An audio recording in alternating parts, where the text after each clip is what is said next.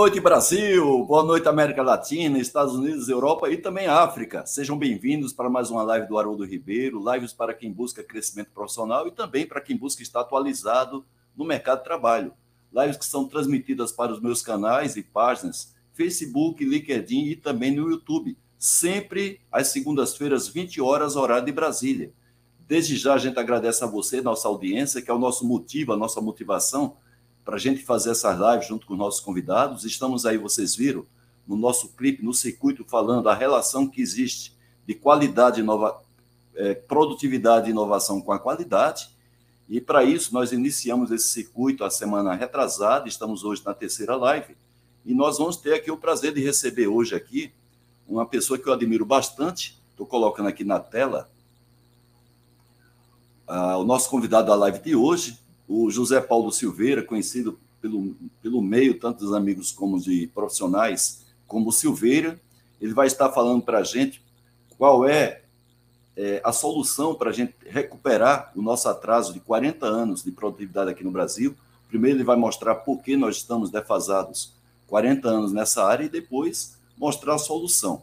A gente conta para realizar tanto o circuito de lives como a live de hoje com apoio da Academia Brasileira da Qualidade, desde a concepção desses circuitos, desde o início do ano, onde eu, juntamente com o Eduardo Guaranha, presidente da Academia Brasileira da Qualidade, fizemos todo esse planejamento e a partir daí passamos a contar também com os convidados, alguns deles da própria Academia Brasileira da Qualidade. Também contamos com o apoio da Qualimark Editora, a maior editora de livros sobre negócios da América Latina, do Festiquali, que vai realizar no dia 7 a 9 de novembro, em Curitiba, o maior evento sobre qualidade, gestão e liderança da América Latina, um evento que você pode participar tanto presencial quanto online, e também da Fundação Nacional da Qualidade, na pessoa do Ronald Daucha. É, como sempre, a gente também faz o sorteio né, durante essa live. Vamos sortear uma inscrição no Festiquali. Você pode participar presencial ou à distância, mas se for presencial, você conta com as, os custos de logística. Vamos sortear um livro, a certificação 5S, um best-seller mostrando como você forma a cultura do 5S uma organização, um curso à distância, dentre os 30 cursos que nós oferecemos de 5S TPM, você vai escolher qual desses 30 cursos você quer participar com direito a certificado. Vamos é, sortear três exemplares do China Innovation, esse best-seller lançado pela, é, Fest, pela perdão, a Quality Mark Editora, e também vão sortear uma coleção completa, qualidade em quadrinhos, publicada pelo Alexandre Montandon, que faz parte justamente da coletânea Qualidade em Quadrinhos. Aqui a gente tem apenas alguns exemplos dessas cartilhas. É uma maneira lúdica da gente disseminar a qualidade do nosso país. Então você vai receber uma, uma coleção completa quando você, se você for sorteado. E é isso, meus amigos. É uma maneira que a gente tem para recompensar a participação de vocês, da nossa audiência que estão aqui sempre presentes todas as segundas-feiras, 20 horas. E para quem não estiver online, você tem a oportunidade de assistir essa, essa live gravada, fica lá por tempo determinado no nosso canal YouTube. A gente pede para que você possa fazer a divulgação dessas lives, principalmente aquelas pessoas que buscam recolocação no mercado de trabalho, porque não deixa de ser uma oportunidade prática das pessoas estarem mais preparadas para voltarem ao mercado de trabalho, quer seja numa entrevista, quer seja uma vez recolocada, agregando valor para a organização. Bem, já falei demais, vamos convidar então para entrar aqui o meu amigo aí, o Silveira. Boa noite, Silveira. Como vai? Boa noite, boa noite, Haroldo. Tudo bem? Tudo bem. Mais uma vez, um prazer, Silveira. Você que sempre diz sim ao meu convite. Uma pessoa que a gente tem uma admiração muito grande como pessoa e como profissional. Você, inclusive, consta aqui como um dos principais protagonistas do movimento da qualidade na década de 90, não é? com seus depoimentos, a sua história. Você que foi um dos protagonistas do PBQP, um programa que deixou o seu legado. Não tem como a gente falar do movimento da qualidade do Brasil sem falar da década de 90, principalmente no programa brasileiro de qualidade e produtividade, que nasceu ali justamente no início da década, que teve a sua contribuição, você, o Marcel Neto, a Dorotea Werneck, o Reinaldo Ferraz, o Luiz Paulo Veloso Lucas, são apenas eram, alguns protagonistas. Eram 120. 120. Eu estou citando alguns aqui que fazem parte da minha rede de relacionamento profissional, né? a Doroté, que faz parte da nossa Academia Brasileira da Qualidade.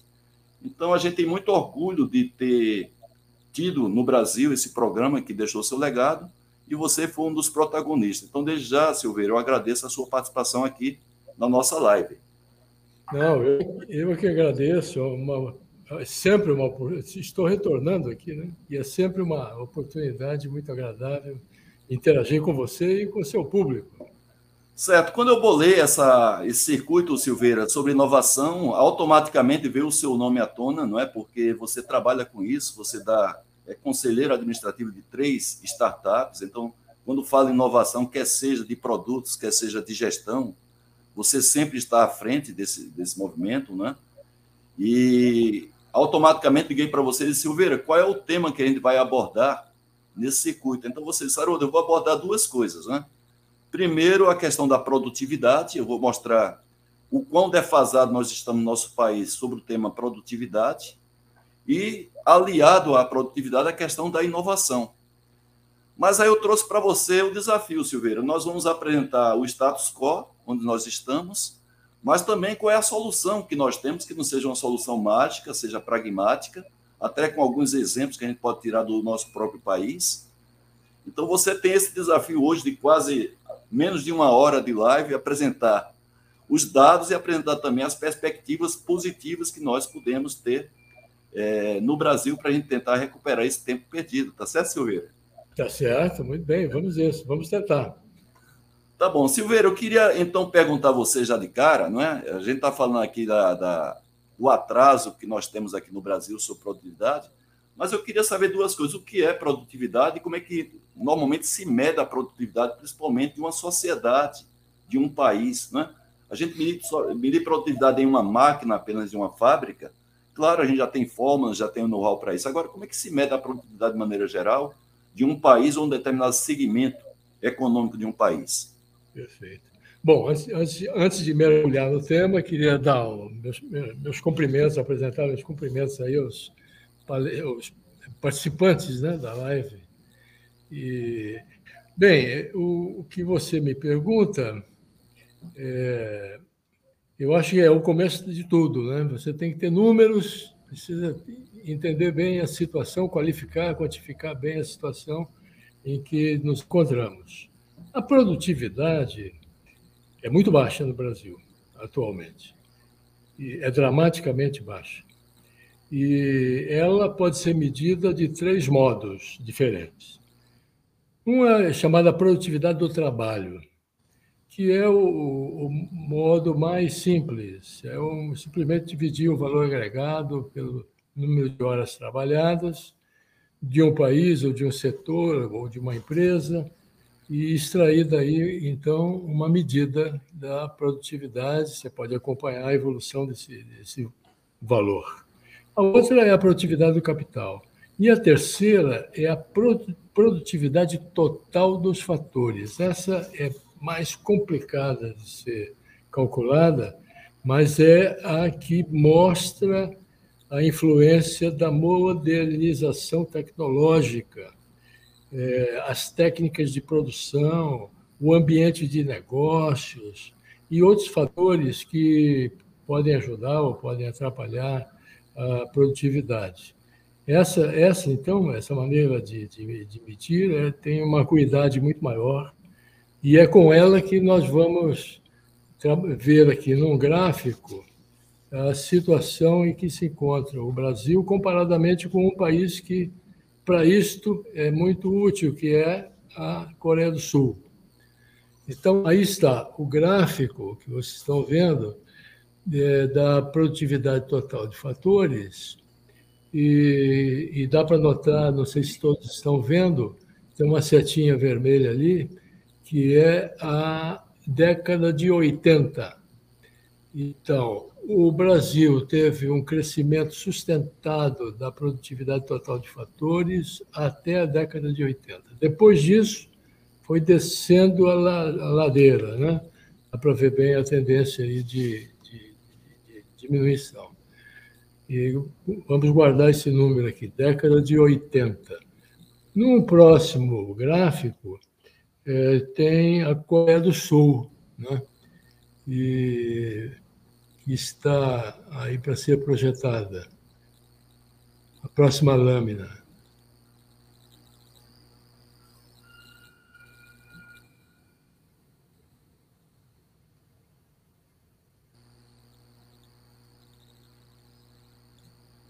Bom, eu avanço aqui.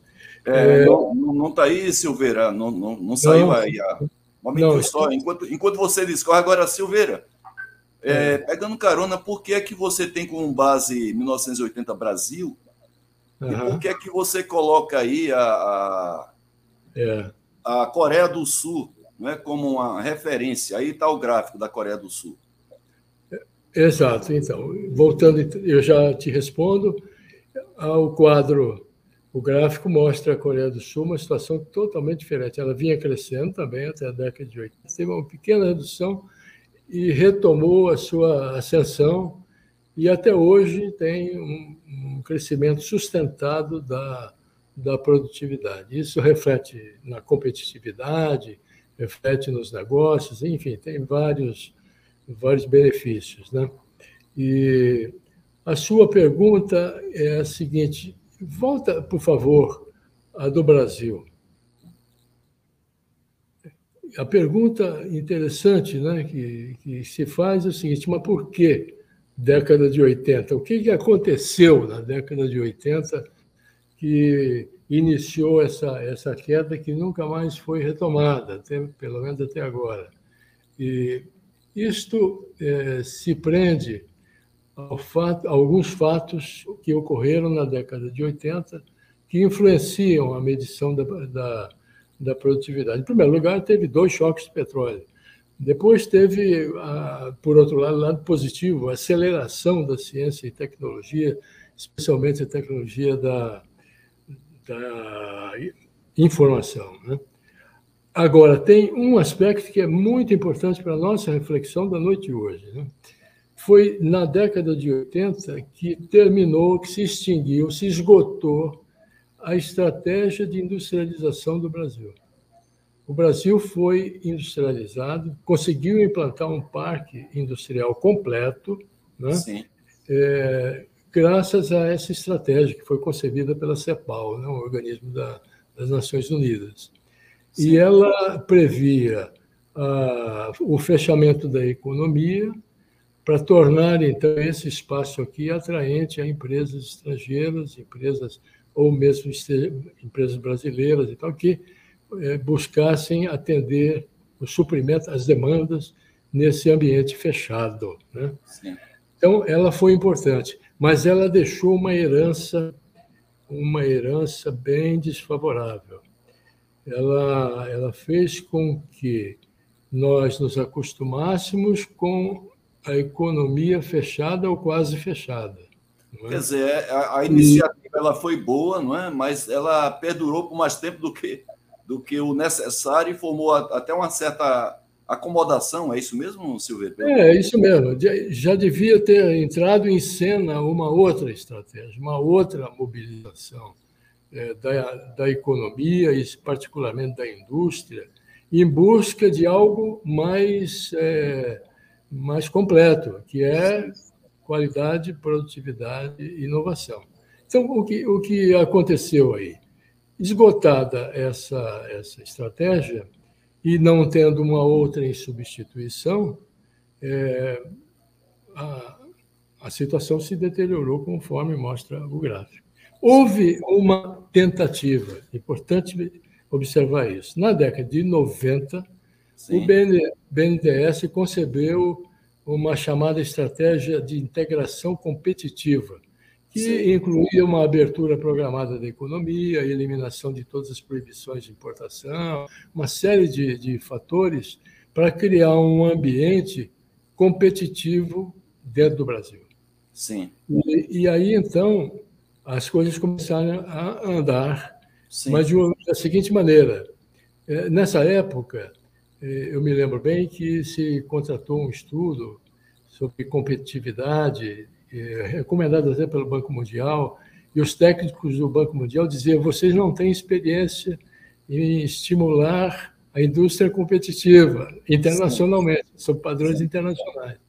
Então, foi feito um estudo imenso, grande, foram estudados trinta e tantos setores da economia brasileira, da indústria brasileira, e nesse estudo se verificou o seguinte: é, a indústria vai se adaptar à abertura ao ambiente mais competitivo, mas de uma maneira em duas etapas. Uma primeira etapa, que seria um ajuste defensivo, chamado, que é, está centrado na qualidade.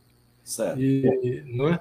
E, e, portanto, a qualidade ela tem custo mais baixo, ela é, tem risco quase nenhum. Então, isso é uma situação estimulante para iniciar o movimento de conquista da competitividade. Mas ela vai se esgotar. Sim. Ela vai se esgotar. E, num determinado momento, tem que entrar uma outra etapa, que é chamada ajuste ofensivo. Certo. Né? certo. E, que, que está centrado na inovação. E é a inovação que puxa a produtividade. Sim. E essa, essa etapa ainda não, não, não conseguiu chegar num patamar, é, dimensão que o Brasil precisa. Né? Ô, Silveira, pelo que eu entendi, então, o movimento da qualidade que foi necessário ser feito, ele é um movimento dentro de uma organização que ele gera menor risco, e ele é um pouco menos custoso do que quando a gente fala de busca de produtividade. É isso mesmo, pelo que eu entendi? É, exatamente isso. É. O, o, empresário ele decide, bom, vamos, vamos ajustar, vamos tornar competitivo, mas vamos começar por aquilo que é mais óbvio e certo. que é mais, mais barato, que é menos risco. Agora, a inovação requer recursos humanos mais qualificados.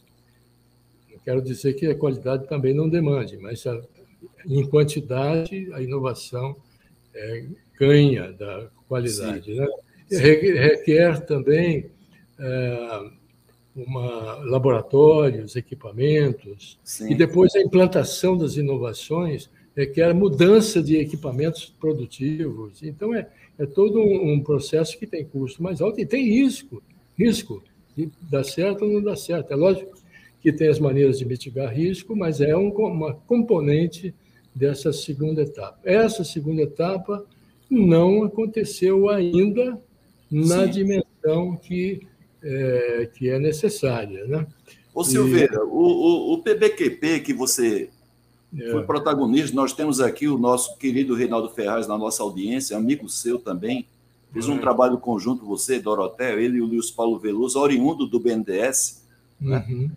É, agora, o nome do programa era Programa Brasileiro de Qualidade e Produtividade. Fazia parte do projeto de vocês, depois de um certo tempo, quando a gente tivesse já consolidado o movimento da qualidade, avançar também na questão da produtividade, porque o programa, esse programa ele ali findou, porque ele tinha que ter fim, ali no final da década de 90, para depois iniciar o uhum. Movimento Brasil Competitivo, que é uma tentativa de continuidade evidentemente com um novo salto para esse programa de qualidade e produtividade. Agora, fazia parte da, da estratégia de vocês, da ênfase depois, essa questão da produtividade? Fazia. Da produtividade já estava no próprio PBQP, mas também da inovação, porque no momento em que se lançou a Política Industrial de Comércio, de comércio Exterior, de 1990, da integração competitiva, foram Sim. lançados dois programas. Sim. O PBQP e um irmão dele, PACTI. O PBQP é para qualidade e produtividade e o PACTI para inovação. Sim. Só que o ambiente não era esse, o ambiente era do ajuste defensivo. Sim. Então, agora que nós estamos num ambiente onde não basta mais ter só a, qualidade. A qualidade não é só, não, é muito, é muito também. Mas é necessário ir além. É Sim. É importante também considerar o seguinte: na década de 90, que foi o período que existiu o PBQP, a produtividade cresceu, a produtividade da indústria de transformação cresceu medida pela, pelo IPEA. Mas Sim. é um crescimento é, menor Sim. daquele que é necessário para enfrentar e para atingir um padrão internacional de competitividade. Tá? Perfeito, perfeito. E, então, é isso que hoje é, se discute é, o assunto, porque é importante também é, as perguntas interessantes pelo seguinte: é, o PBQP ele foi um programa de mobilização, hum. de grande mobilização. Sim. Por quê? E por que, que as empresas aderiram, as associações empresariais aderiram? Porque tinha uma ameaça, Sim. uma ameaça da, da, da competição internacional, Sim. dos produtos estrangeiros. Lembra que o presidente fala? Me lembro. Automóvel é uma carroça. É, ficou, essa frase dele ficou sendo um símbolo da, do ponto de inflexão da qualidade no Brasil. Né? Exato. Então, aquilo era uma ameaça, e essa ameaça é, estimulou muito a adesão das associações, a adesão da, da, da, das empresas, né? e com isso ele deu resultado. Eu acho que agora que nós estamos discutindo o que fazer, Sim. Eu acho que tem que ser medidas que façam com que a produtividade, o aumento da produtividade, seja uma questão vital para a empresa. Certo. Agora, sob o ponto de vista técnico, Silveira, é, qual é a diferença que você vê nessa questão da qualidade com a inovação, na, na, no ponto de vista técnico? Certo. Bom, aí é, eu, é importante lembrar o seguinte: o, a, a, a qualidade, ela, vamos dizer assim, pavimenta um caminho que leva à inovação. Certo. Mas a inovação, ela demanda é, métodos e critérios e, e tecnologias, metodologias diferentes da, da qualidade. Porque você vai alterar os produtos, os serviços, os processos. Né? Então, aí tem todo um acervo de de metodologias que difere da qualidade. Né? Certo. E, e aí eu queria, te, eu queria contar aqui aos ouvintes uma pequena história. Né? O, eu fui contratado como consultor para um organismo institucional que queria saber como é que uma empresa inovadora decide ser inovadora. Como é Sim. é que Começa... Era isso que eu ia perguntar. De onde é que surge, dentro das organizações, é, é. esse tema da inovação? Por quem é que ele é, assim, inici... é não é tocado, mas é, quem é patrocinado? Quem é. que é. provoca, dentro de uma organização, essa necessidade de uma inovação, Silveira? Você tem ideia de algum estudo nesse sentido? Tenho, tenho, tenho. E eu estava começando a lhe falar. Eu fui contratado, então, para estudar essa pergunta: como que uma empresa decide adotar e realizar um esforço para ser inovadora? Certo. Isso porque por que, que isso, essa pergunta é importante no o que fazer? Porque o, o número de empresas inovadoras no Brasil, a despeito de ter exemplos aí espetaculares de empresas brasileiras inovadoras, é um número pequeno em relação ao tecido industrial brasileiro. Que pena, não chega, hein? Não chega a 5%. É muito pouco, Silveira. É muito pouco. Então, para a inovação, a produtividade, a produtividade da economia melhorar, crescer, sair daquela descida constante, vai ter que fazer um esforço muito grande. Sim. E um esforço maior do que o esforço da qualidade. E Sim. ele tem aquela. Né? Então, eu estava lhe contando, essa, foi contratado, então, é, foram selecionadas 15 empresas e, inovadoras. Cinco grandes, cinco médias e cinco pequenas. Que bacana, Silveira.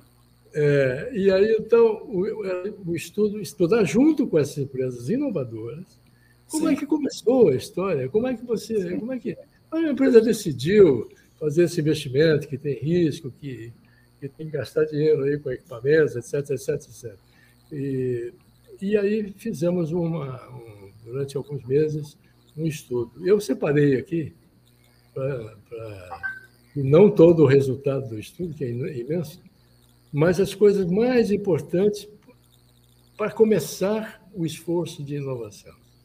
Então, o primeiro ponto é, que também a qualidade não deixa de ser assim, mas na, na inovação é crítico isso.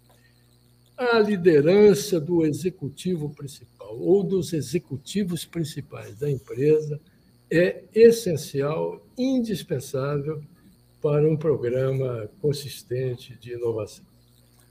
E por que isso? É surpreendente essa conclusão, principalmente para grandes empresas, né, Silveira?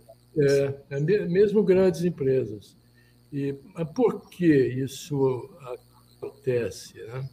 Porque inovação ela é um, um, é um processo, o processo de inovação é de prazo mais longo, ele, é, ele influencia toda a empresa, todas as funções da empresa são impactadas por um esforço de inovação, seja vendas e marketing, produção, controle da qualidade, todas as funções. E é também é, algo que tem risco. Então, precisa ser uma decisão estratégica da empresa. Tem que partir lá do topo, do, do CEO, do conselho. Né? Naturalmente, todo o corpo técnico se envolve, mas a iniciativa, o patrocínio decisivo para ter sucesso é de alto nível. É de alto Sim, nível. essa parte aí ela não chega a ser surpreendente, Silveira, mas o que surpreende dentro dessa pesquisa que você fez é que a iniciativa da inovação em uma organização ela é do CEO, do presidente, do número um e até mesmo do acionista. Isso aí que me é. surpreendeu é. nas grandes empresas. É, não, não. é, mas também nas grandes, também nas grandes. Na pequena é óbvio, né? É óbvio, é. Mas é, também nas grandes, porque, veja, o processo de inovação tem resistência. Tem resistências internas e externas. Nem agora, toda. Nem agora, toda... a interna, viu, Silveira? A interna a gente vê quando implanta os programas de qualidade nas empresas, existe uma resistência natural, porque é algo novo, tira a pessoa da sua zona de conforto. Agora, com relação ao agente externo à empresa, onde é que está a resistência, que no caso é o mercado, é o cliente? Vou te contar um caso concreto. Eu estou assessorando uma empresa aí que está fazendo esforço de inovação muito grande, mas alguns clientes dizem: não, eu quero aquele equipamento lá, que eu estou acostumado com ele, eu confio e tal. Sim, vamos, vamos para um equipamento que, que é mais ambientalmente mais amigável, é mais eficiente, né? e tem confiabilidade superior. Não, não, mas eu estou acostumado, minha manutenção é assado e tal, entendeu? Então, Sim. isso aí precisa ter um convencimento, precisa, ter um, um, uma interação né, com, com clientes, com fornecedores de bens e serviços, com parceiros, é todo um, um, um processo. E aí você encontra é, pessoas extremamente interessadas e pessoas é, que resistem. Né? E por isso que tem que ver como uma estratégia, algo forte na empresa. Tá. Esse é o primeiro ponto. O segundo primeiro ponto, ponto. O, é, é, o modelo de negócio.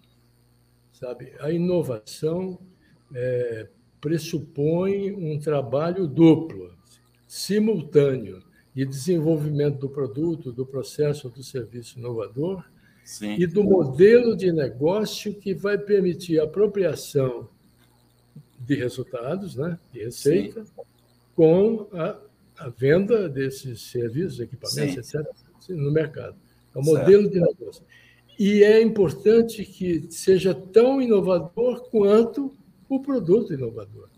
Então, é um, é um desenvolvimento paralelo e que tem uma ancoragem no mercado, no ambiente Sim. competitivo, nos Sim. movimentos da, da, da, da, competição. Né? E, então, isso é um outro elemento que, nesse estudo que fizemos, percebemos que não recebe a atenção que esse, essa parte aí do processo de inovação necessita. É algo que tem que chamar a atenção de que quem vai embarcar no, no processo, atenção aos modelos de negócio. Né? Porque senão você pode ter o lançamento de um produto, no mercado inovador e ele não rendeu aquilo que foi previsto no, no cálculo, no business case né, desse, desse, processo. Né? O terceiro ponto, que também é extremamente importante, é que o, a inovação é um processo coletivo. Como Ele assim, não... Silveira? É, a gente sempre imagina que inovação nasce lá de um, uma pessoa genial, né? ou então é provocado pelo CEO da empresa, é. Agora, quando você fala de um processo coletivo dentro de uma organização, significa que tem que envolver todos os departamentos, todas as áreas, é isso? Não, eles serão influenciados, todos os departamentos, todas as áreas, mas no, no processo de, de, condução da, da, o processo de inovação ele, ele envolve fornecedores de bens, equipamentos, certo. peças, componentes, parceiros, prestadores de serviços, entidades técnicas, uma universidade, um instituto, uma agência de fomento. Aí tem todo um conjunto de instituições que interagem Sim. para levar adiante a, o processo de inovação. Isso novo. Por exemplo, é, indústria de medicamentos, no passado, é, ainda nos anos 90, fazia questão de ter um segredo total da, da, das suas inovações. Sim. Hoje, até mesmo a indústria de medicamentos trabalha com esse conceito de envolvimento externo, de envolvimento interno e externo. Né? Veja a vacina. As vacinas foram a jato, rapidamente. Sim. Por quê? Porque teve uma, uma visão. Verdade né, uma visão de interação com o ecossistema. Eu, pessoalmente, é, trabalhei na, na Petrobras né, e no programa de tecnologia de águas profundas, e, e lá esse ecossistema da tecnologia de águas profundas tinha 80 instituições. Certo, 50, brasileiras, 50 brasileiras e 30 estrangeiras. Então, o, o, o, conceito aí é o seguinte: é fundamental a empresa entender qual é o seu ecossistema e se inserir inteligentemente nesse ecossistema. Porque o ecossistema é analogia com, com a, a, ecologia, né? Sim. E, e, a ecologia é quase perfeita, porque é algo que muda constantemente. Sim. Entra atores, saem atores, morrem tal, tal. É, tem uma uma dinâmica que precisa ser entendida, porque ela, é, ela tem tendências, e essas tendências são lideradas pelos chamados inovadores pioneiros. Né? Você precisa saber quem é o inovador pioneiro no, no ecossistema, poder interagir com ele, acompanhar o que ele está fazendo. Então, tem todo um, um processo voltado para fora da, da, empresa e não aquela coisa introspectiva. Né? E... Agora, eh, Silveira, eh, não sei se você está dentro desses três aspectos que você falou. Agora, é, essa ideia inovadora em uma organização, né? que a busca da inovação, claro, você deixou claro que é por conta do CEO, número um. Agora, é. a ideia inovadora dentro de uma organização normalmente nasce em que departamento ou em que nível de hierarquia? É, perfeito, perfeito. Bom, isso é, uma, é algo assim, não tem uma regra muito clara e repetitiva. Né? E eu vou citar um, uma pesquisa da IBM, que já deve ter o quê? uns oito anos por aí. A IBM mandou uma pergunta para 700 e tantos CEOs no mundo todo, em países desenvolvidos, em países em desenvolvimento. E a pergunta era: qual é, de onde vem a ideia inovadora da sua empresa? E as respostas foram muito interessantes. Eles trabalharam estatisticamente para classificar e mostrar o que é mais importante, menos importante. E do ambiente interno da empresa, Sim. as ideias inovadoras vêm dos colaboradores, de quem trabalha. Os colaboradores, e você fala, é da base da pirâmide? Não, colaboradores em geral. Pode em geral, ser em geral. na base da pirâmide ou pode ser no topo da pirâmide. Vem Sim. de colaboradores porque eh, vem de pessoas que têm uma certa aptidão para isso, tem, tem uma motivação intrínseca, está interessado, quer fazer, vende, quer vender a ideia, uma ideia que ele tem. Né? E primeira, primeira fonte. A outra fonte são as unidades de vendas, na pesquisa da IBM. Por quê? Porque vendas está voltado para fora, não é? E está lidando com os clientes e tal e marketing, assistência pós-venda, eles vivem interagindo com, com, com as empresas. Né? E, e também o PID, a pesquisa e desenvolvimento. Agora, note bem, o PID é terceiro colocado nessa, nessa pesquisa.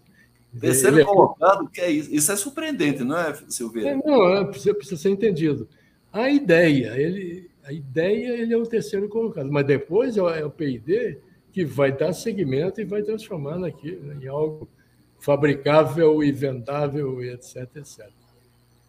Agora, no, no ambiente externo, da onde vêm as ideias? De parceiros e vem de clientes. Né? Sim, opa! E, é super interessante. O primeiro, é, o primeiro colocado são os parceiros. E o segundo colocado, muito próximo, quase colado na pesquisa, são os clientes. Isso, Agora, com isso. Quando a gente fala de cliente, né, Silveira, a gente está falando de, de relação empresa-empresa, né? É, de relação, sobretudo, empresa-empresa. Empresa-empresa. Tá. No MIT tem um professor chamado, é, não me acordo o nome aqui, o Von Hippel, que Sim. vem estudando isso a vida inteira. E ele procura identificar nos diferentes setores da indústria quais são os segmentos inovadores que influenciam aquela indústria. Né? Sim. E é, e é, muito variável. Por exemplo, equipamentos médicos. É o usuário que tem as ideias inovadoras, é o médico. Né? Sim, perfeito. Grandes máquinas, tratores e tal, é o fabricante. É o fabricante que tem as ideias inovadoras. Ah, na indústria química, é meio a meio o fabricante também é, unidades de pesquisa, institutos. Então, tudo isso é variável. Eu, Sim.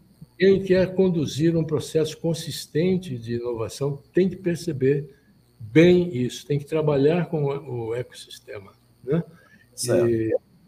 outra coisa importante, é, Haroldo, são os talentos. A inovação é conduzida, empurrada e puxada por talentos dentro da organização. Ah, eu não tenho dúvida, não tenho dúvida. E que são os talentos? São pessoas que têm grande competência, têm, têm, têm, é, são empreendedoras e tem uma coisa assim que a motivação é intrínseca, sabe? O vive, ele nasce com aquilo, ele tem uma vontade de, de levar adiante e enfrentar todas as, as, as é, resistências, né? E, e, esse, e essa, essa, essa visão é importante porque você tem que trabalhar. Isso está ligado ao ecossistema. Você tem que ter Sim. uma equipe naturalmente bem preparada, equipada, numericamente dimensionada adequadamente e tal, mas tem que levar em conta que parte do seu esforço vem de fora. Sim, é o professor da universidade, é o, o, fabricante lá de uma peça, um componente, é, e assim por diante. Você tem que matar isso, interagir com as pessoas, Sim. porque o esforço é coletivo e esse é o ecossistema. Né? Certo, queria... agora, pode, pode fechar aí, porque eu estou vendo aqui a, as perguntas chegando, já, já passamos da metade da live. Eu tá. queria começar a postar as perguntas da nossa audiência, Silveira. Normalmente a gente espera até o, o meio da live para é. acumular perguntas, não é? E, e eu queria que você não sei se você concluiu, você falou quatro pontos aí dessa pesquisa.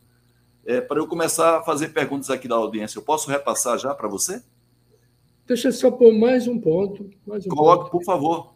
E, que, que, constatamos naquele estudo, né? Das Sim. 15 empresas. Sim. É a, a, como manejar o risco. Porque a inovação tem risco. Sim. E sim. isso é que espanta muita gente, né? Sim. Então, isso tem que ser, tem também metodologias, e Sim.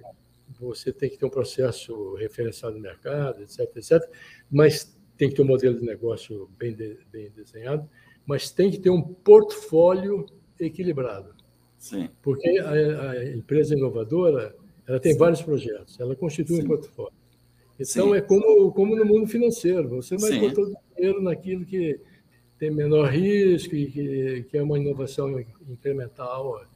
Você tem que dosar isso, mas precisa ter uma, um percentual do esforço que buscando a inovação radical, né? a grande inovação, inovação disruptiva, Sim. porque essa vai ter efeito no longo prazo, na sobrevivência da, da empresa.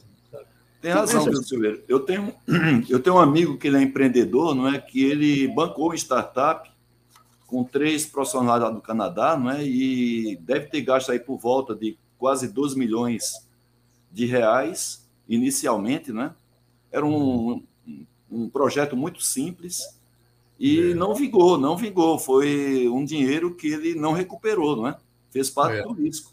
Mas outra ele fez, ele conseguiu fazer no mercado de energia eólica, aliás, energia alternativa, o qual o qual foi direcionado para a energia eólica e se deu muito bem. É. Segundo ele, aí, do, do pouco tempo que tem para cá, cinco anos, ele ganhou mais dinheiro do que toda a vida dele de executivo até é. os 65 anos de idade. Silveiro, é, eu posso passar as perguntas aqui ou falta você concluir o seu raciocínio aí do estudo? Eu vou concluir, eu vou concluir com uma reflexão rapidíssima, que é a seguinte. Esse ponto, até aqui, nós falamos daquelas competências que vão permitir aumentar o número de empresas inovadoras e tal, e, e por via de consequência, a produtividade. Certo. Mas eu queria acrescentar o seguinte: esse desafio de zerar esses 40 anos de atraso Sim. é um desafio ao nosso alcance. Opa, essa pergunta aí do Carlos Cardoso, ex-executivo da Rodia. Só que é. o Cardoso, o Cardoso fez aquela pergunta de um milhão de dólares, viu? Para você, se você responder, você ganha um milhão de dólares. Tá, tá bom. Porque ele coloca o seguinte: construir redes e pontos é, em 40, 40 anos em 4 anos. É... Aí ele já dá mais ou menos uma receita aí de construir redes e pontes. Isso mesmo, isso mesmo. Muito bom. Eu acho que é, é, é um, um, desafio ao nosso alcance, sabe por quê? Porque nós temos exemplos edificantes brasileiros Opa. com o nosso pessoal, com, né, com as nossas culturas, as nossas manias e tudo, e tudo mais. Por exemplo, Embrapa. Sim. O agronegócio não é um agronegócio competitivo internacionalmente, e isso é fruto da inovação. É o Sim. ecossistema da Embrapa, né, que tem, foi criado em 73, já tem tanto tempo, e que dá essa contribuição sólida. Né? É uma competitividade baseada na inovação. Depois você tem também a Embraer. Sim. É aquela conjugação lá de ITA, CTA, Embraer.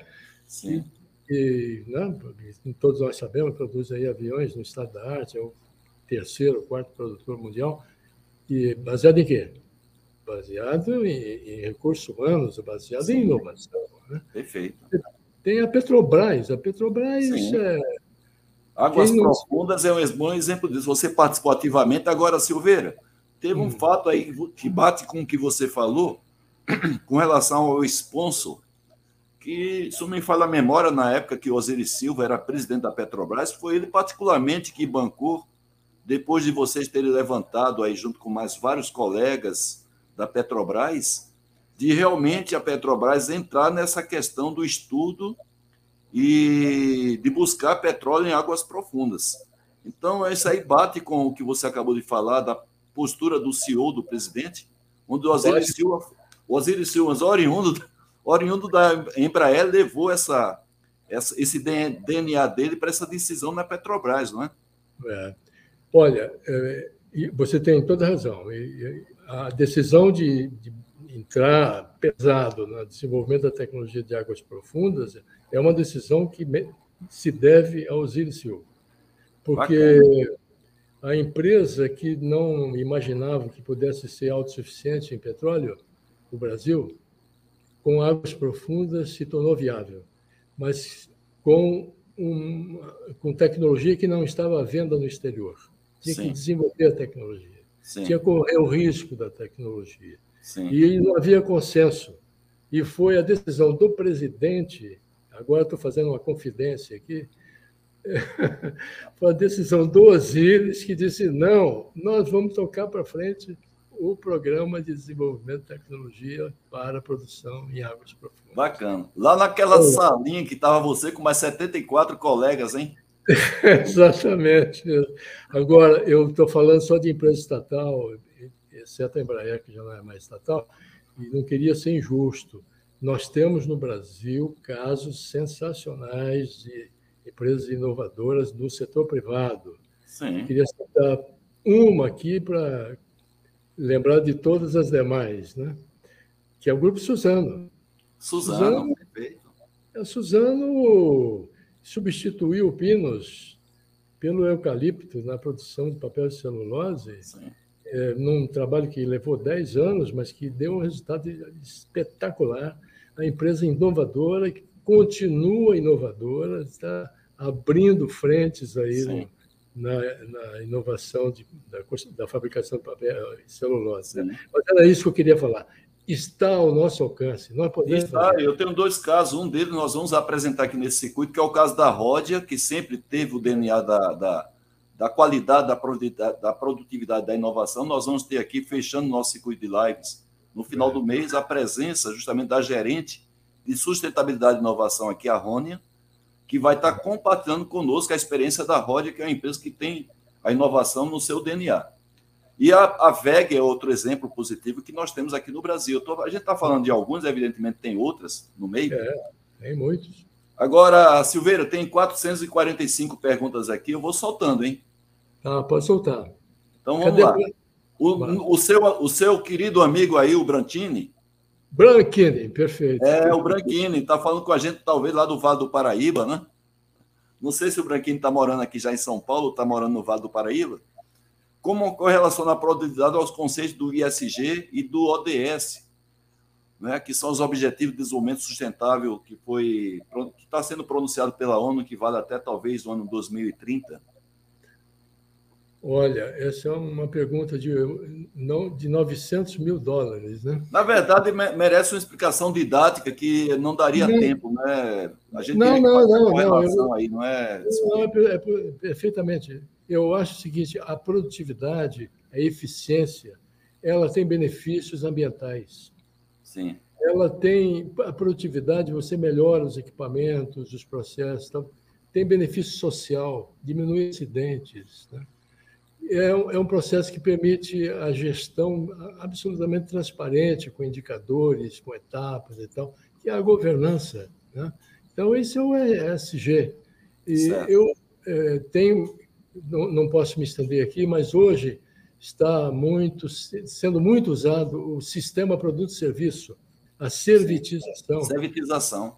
A servitização é uma modificação importante na indústria que melhora a sustentabilidade, melhora a produtividade e melhora a qualidade. Eu conheço casos concretos disso. Né? Sim. Então, nós, vai... nós só, pegando o gancho aí, Silveira, a Academia Brasileira da Qualidade vai realizar no dia 26 de outubro agora, uhum. justamente uma live sobre servitização. Então, todos vocês estão convidados. Já sugiro vocês buscarem o canal YouTube da Academia Brasileira da Qualidade, já clicar lá no sininho para ser alertado dessa live que vai acontecer dia 26, 19 horas, então a gente vai trazer especialistas sobre esse assunto para falar um pouco sobre servitização. Pode seguir, Silveira, só que só peguei o gancho aí. Tá. Não, me, me passe a nova pergunta. Então vamos lá, vamos pegar aqui do Maurício Sorrentino, que ele coloca aí Flamengo Azul, mas é o Maurício Sorrentino. Segundo o economista Marco do Ibo, um dos fatores de baixa produtividade do Brasil é o sistema que protege empresas de baixa produtividade e não as deixa falir, evitando competição. Como solucionar essa questão aqui, Silveira? Se é que essa informação bate com o seu ponto de vista? E bate com o meu ponto de vista. É, o que acelerou a qualidade foi a ameaça da competição. E agora, para acelerar a produtividade, tem que ter também a produtividade tem que ser uma coisa vital, passou a ser, tem que ser visto como vital, que senão não vai sobreviver à competição. E, consequentemente, um dos fatores de impulsão da produtividade é a abertura da economia. Sim. É trazer a competição internacional para o mercado nacional. Certo, ok. Isso aconteceu em menor escala no caso da qualidade. Sim, perfeito. Agora, no caso da inovação, tem que ter realmente um objetivo, uma ameaça. Uma ameaça à exposição, né? E o despertar da vontade de suplantar e vencer essa competição. Certo. O Ricardo Morrilovski fala com a gente lá da Bahia. Para a inovação, o framework de gestão ágil facilita o processo, principalmente com design thinking? Ah, tranquilamente. E, e, todos esses processos é, influenciam diretamente na qualidade, alguns, outros na, na produtividade e, e, e também outros que aumentam a demanda por inovação na solução certo. dos problemas. Né? Certo, ok. Temos umas perguntas aqui. É porque eu estou também vendo aqui, as pessoas estão mandando aqui boa noite, abraços e tudo mais. Mas vamos umas perguntas aqui. Próxima pergunta, tem o Carlos Cardoso, vou deixar passar aqui para colocar outras que não perguntaram. Um momentinho só.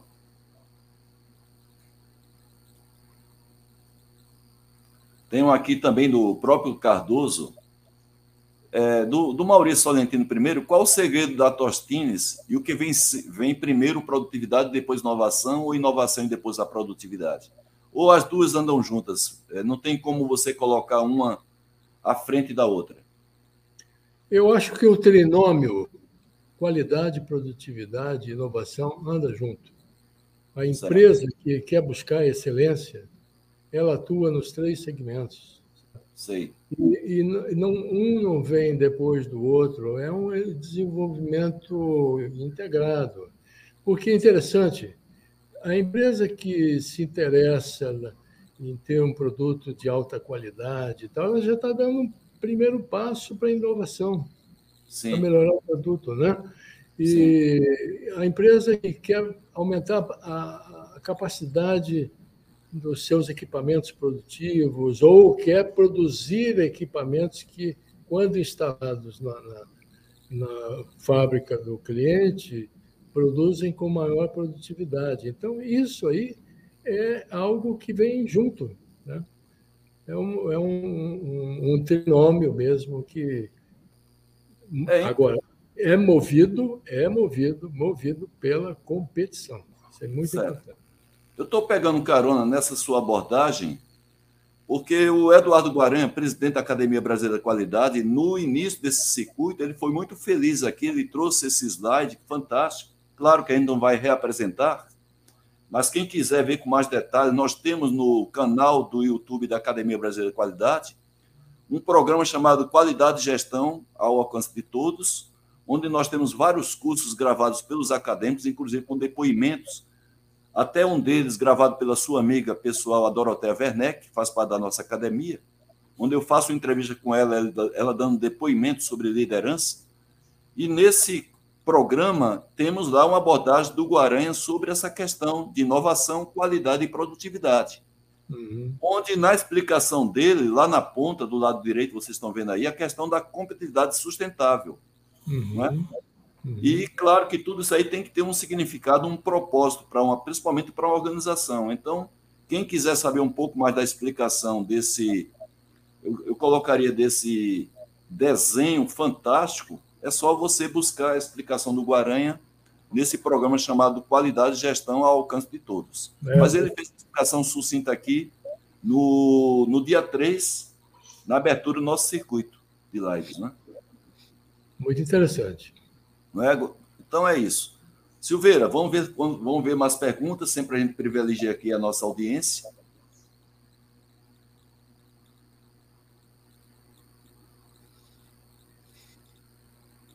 Um momentinho aqui.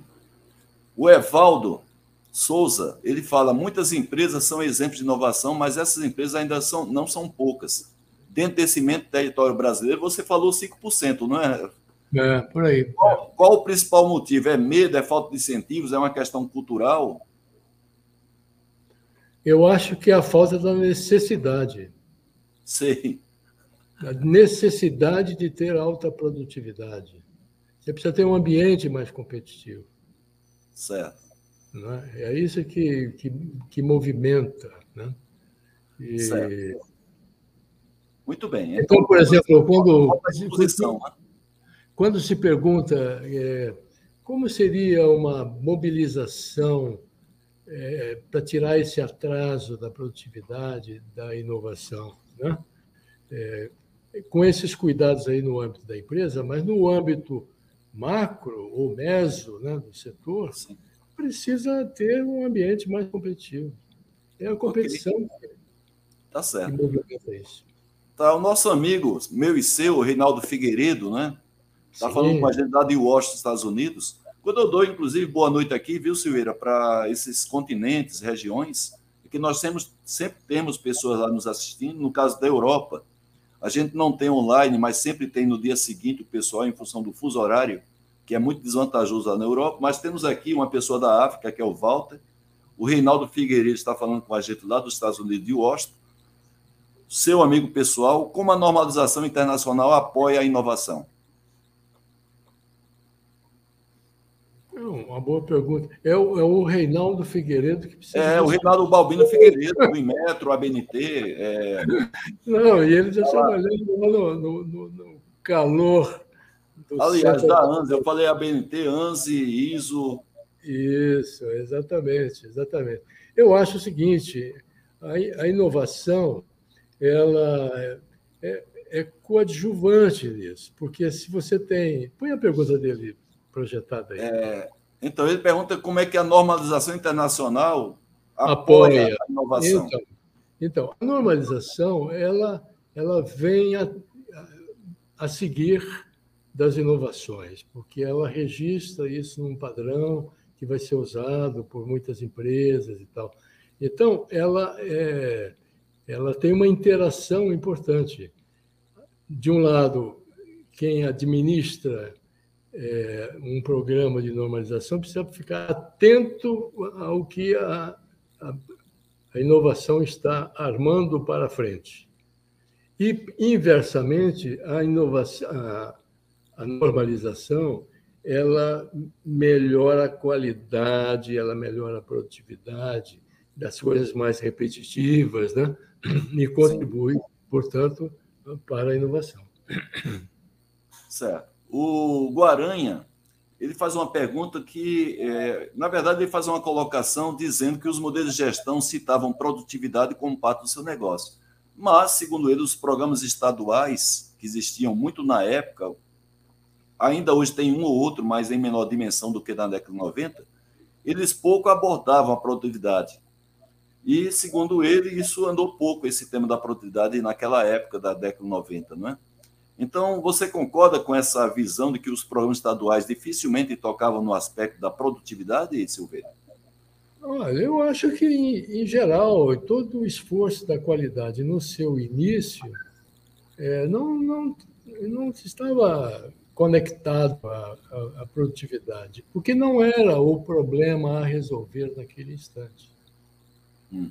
Com o ajuste competitivo, conforme a estratégia do BNDES, né, o ajuste Sim. das empresas, a, a, a, competição, no primeiro momento é qualidade, porque tem custo baixo e tem risco baixo. E, mas depois tem que dar passos mais arrojados, e aí vem a, a inovação, sabe? Então, eu não, não, não, não creio que seja um defeito dos programas estaduais, é porque não era o momento. Não era o momento. Não era a demanda né, daquele, daquele instante. Agora é, porque agora você tem a produtividade muito baixa, dramaticamente baixa. Sim. E, então passa e... a ter a sua, a sua necessidade agora premente, não é, Silveira? É, eu acho que a nossa comunidade técnica e também a comunidade empresarial, as associações, os órgãos de governo, precisam considerar isto como uma prioridade nacional. Tá, a gente ela... vai fazer, inclusive, viu, Silveira, daqui a pouco um fechamento, que eu queria que aproveitar essa sua fala aí, porque é uma fala de uma grande reflexão que a gente é. tem que ter aqui no Brasil, né? Você sabe, a gente fazer todo esse esforço aqui, principalmente eu, a minha live, juntamente com o pessoal da Academia Brasileira de Qualidade, para justamente movimentar a sociedade civil em torno desses temas que a gente sabe que faz com que nós tenhamos uma sociedade mais desenvolvida, mais evoluída, mais próspera, inclusive é. geração de emprego, geração de riqueza, oportunidades, é, redução de, de, de distorções sociais. Mas eu queria abrir um parênteses aqui para a gente cumprir uma promessa nossa, que é de fazer o sorteio, mas daqui a pouco a gente chega aí para fazer a, as suas considerações finais. Pois não. Mas nós, vamos, conforme prometido, sortear uma inscrição no Festival de Paraná, vai realizar no dia 7 a 9 de novembro, o maior evento sobre qualidade da América Latina. Vamos sortear um curso à distância de 5 STPM dentro dos 30 cursos que nós oferecemos. A certificação 5S, um livro de 400 páginas, mostrando como formar a cultura do 5S na empresa. Esse best-seller lançado pela Quatro Marca Editora, que é a maior editora de livros sobre negócio da América Latina, China Innovation. China Innovation, ele faz a junção de China com inovação. A coleção completa qualidade de quadrinhos. Então, quem quiser adquirir essa coleção é só ir no site qualidadeemquadrinhos.com.br. Aqui eu estou mostrando apenas algumas cartilhas né, que você vai receber caso seja sorteado. Eu vou descompartilhar, então, isso aí para chamar o compartilhamento do aplicativo que a gente vai fazer o sorteio, que é o aplicativo do próprio StreamYard. Então, boa sorte para todos. Vamos sortear a inscrição no Festiquali Paraná. Então, boa sorte para todos. Quem for sorteado, manda e-mail para mim. Edilson Ferreira. Então, parabéns, Edilson. É só mandar para mim o e-mail pdca.terra.com.br. Agora, um curso à distância 5S ou TPM. Vai para Williams Casagrande. Parabéns, William. Mandar e-mail, endereço para pdca.terra.com.br. Agora, o best-seller, a certificação 5S. 400 páginas, capa dura. Vai para Carlos Libânio. Parabéns, Libânio. Agora vamos sortear o primeiro exemplar do livro Chá Innovation, da Quality Marca Editora. Desde já a gente agradece aqui ao Mahomet. Vai para o Williams Casagrande, já foi sorteado, Williams. Vamos dar chance para o próximo. Boa sorte a todos vocês. Chá Innovation vai para Uba. Parabéns, professor de Educação Física, Uba. Segundo exemplar, vai para. Uba novamente, não pode, vamos dar chance a outro Uba. Você tá com sorte, hein, cara? Tem que jogar na Mega Sena. Então, o próximo exemplar vai para Ricardo Morilovski. Parabéns, Ricardo. E agradeço aí por sua sempre participação na nossa live, trazendo toda a sua rede para estar aqui conosco. Vamos para o último exemplar vai para nosso querido Branquini. Branquini, parabéns. Depois você vai mandar seu endereço completo para pdca.terra.com.br. E temos a coleção Qualidade em Quadrinhos. Vai para Maurício Sorrentino. Então, parabéns, Maurício. Eu já tenho o seu, seu endereço. Então, vamos interromper aqui o nosso compartilhamento, voltar a nossa live com o nosso querido Silveira. Silveira, olha só. Agradecer muito, viu, Silveira, a sua participação aqui na nossa live, agradecer todos os serviços prestados ao nosso país. Não é? Quem conhece o mundo da qualidade sabe os serviços prestados por você e toda aquela equipe que foi lá para Brasília, um trabalho altamente profissional, muitos deles voluntário. Parabenizar é, pelo todo o trabalho que você fez lá no centro da Petrobras, enquanto você atuava lá, você também foi superintendente atuou em alguns ministérios lá em Brasília, dando suporte principalmente na área de planejamento. Então a gente parabeniza você e agradece por tudo. Eu queria passar para você fazer as suas considerações finais, para daqui a pouco a gente anunciar quem vai ser o nosso próximo convidado da segunda-feira, dia 17 de outubro. Por favor, Silveira. Bom, eu queria agradecer muito a paciência de vocês todos aí me ouvir e, e também a você, Haroldo, as suas lives são realmente contributivas. Obrigado. E a, a sua persistência também é notável. Né? Eu queria, a título de consideração final, ler quatro linhas de um livro. Opa! Editado pelo IPEA. E os autores são Negri, Saleno e Barros de Castro, o economista Barros de Castro já falecido. É de 2005. Olha o que eles disseram.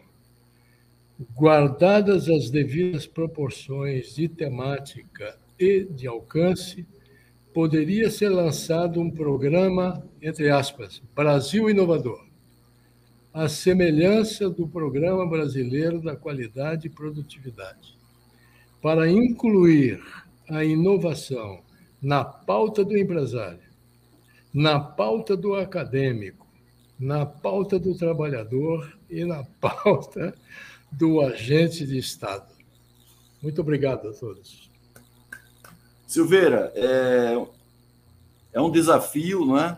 A gente, eu fico particularmente emocionado com isso daí, porque eu sonho, como várias pessoas estão aqui nessa, nessa live, quer seja gravada, quer seja aqui online, um país realmente é, com uma sociedade mais justa, oportunidade para todos, investimento particularmente em educação. Não sei se a professora doutora Doroteia Werneck, que é um exemplo que nós temos, um símbolo de educação do nosso país, é a Cosette Ramos, está aqui presente na nossa audiência. A gente manda um grande abraço e todos os parabéns por todo o serviço prestado pela Cosette. A Cosette já palestrou para mais de 350 mil pessoas, andou em todo esse país na década de 90, levando o programa, Silveira, que você desenvolveu para o meio da educação, sonhando com a educação melhor. E eu digo sempre: se nós temos um pouco de qualidade na nossa educação muito disso se deve à professora doutora Cosette, Cosette Ramos. Que a gente manda aqui um abraço.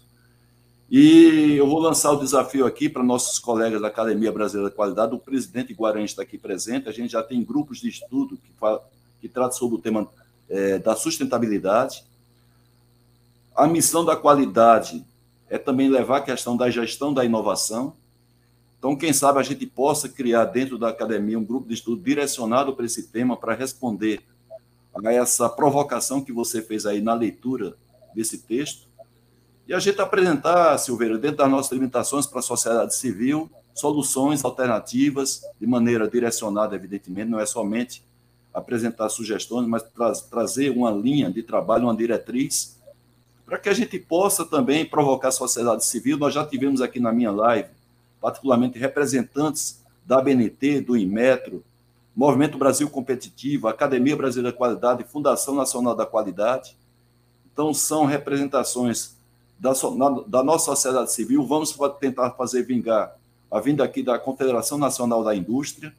A gente conta, inclusive, com seu apoio nesse sentido. E a gente mobilizar a sociedade civil.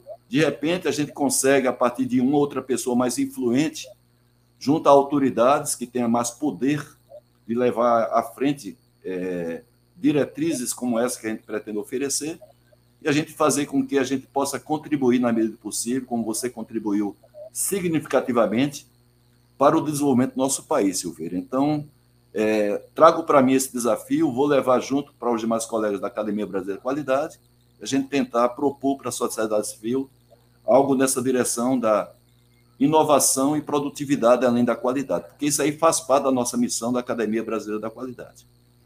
Então a gente agradece a todos vocês. Eu não queria deixar de aproveitar aqui o gancho. Pediria somente a paciência de vocês para falar sobre o nosso próximo convidado, casualmente também é, do conhecimento do nosso convidado de hoje, o Silveira, que é o professor Flávio Grispan. E o, o, o tema da próxima live, dia 17, bastante provocador competitividade em startups inovadoras. O, o Silveira poderia hoje estar falando aqui no assunto startups, uma vez que ele é conselheiro de três startups na linha do agronegócio, mas eu pedi ao Silveira para poupar essa abordagem nas startups, porque vai ser colocado aqui com muita competência pelo o professor Flávio Grispa, que é CEO do Instituto Icopos Brasil, um dos grandes especialistas em startups inovadoras aqui do nosso país. Então, convidamos todos vocês para na próxima segunda-feira, dia 17, 20 horas, horário de Brasília, estar aqui junto com o próprio Silveira, que já se prontificou aqui, a, a estar aqui com a nossa audiência. Claro. É, contribuindo também com as perguntas para o nosso convidado. Então, como sempre, viu, Silveira, além de agradecer a você, a gente agradece a nossa audiência e deseja a todos, principalmente nesse início de semana de trabalho, que vocês tenham uma semana abençoada, fiquem sempre com Deus e a gente, quem sabe, se Deus permitir, nos encontramos aqui na próxima segunda-feira. Grande abraço, Silveira. Fica sempre com Deus. Toma agora seu vinhozinho aí em Petrópolis. Obrigado. Valeu, gente. Boa noite para todos vocês. Muito obrigado. Bye, bye.